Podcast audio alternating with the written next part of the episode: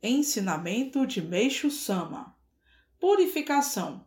Parte 1 Como todos já puderam perceber, as ações purificadoras vêm se intensificando e no próximo mês, assim que passar o culto do Rishun, no dia 4 de fevereiro, ficarão ainda mais aceleradas. Portanto, principalmente vocês, membros, deverão ficar atentos, já que este é um momento em que se torna bastante evidente a distinção entre aqueles que estão conseguindo evoluir e os que estão caindo e que não se levantarão nunca mais. Trata-se de um período de definições no sentido de escolher quem será ou não capaz de continuar a servir na obra de Deus.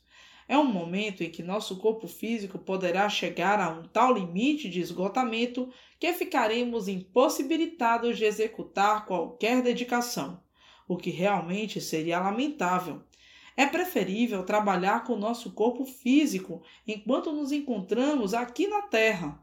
O ideal é conseguirmos servir ao máximo na obra divina para a construção do reino do céu na Terra, enquanto ainda estamos vivendo aqui no mundo material deixando só para bem mais tarde as atividades que desempenharemos lá no mundo espiritual após a nossa morte. Por Meishu Sama, extraído do livro O Tempo Chegou.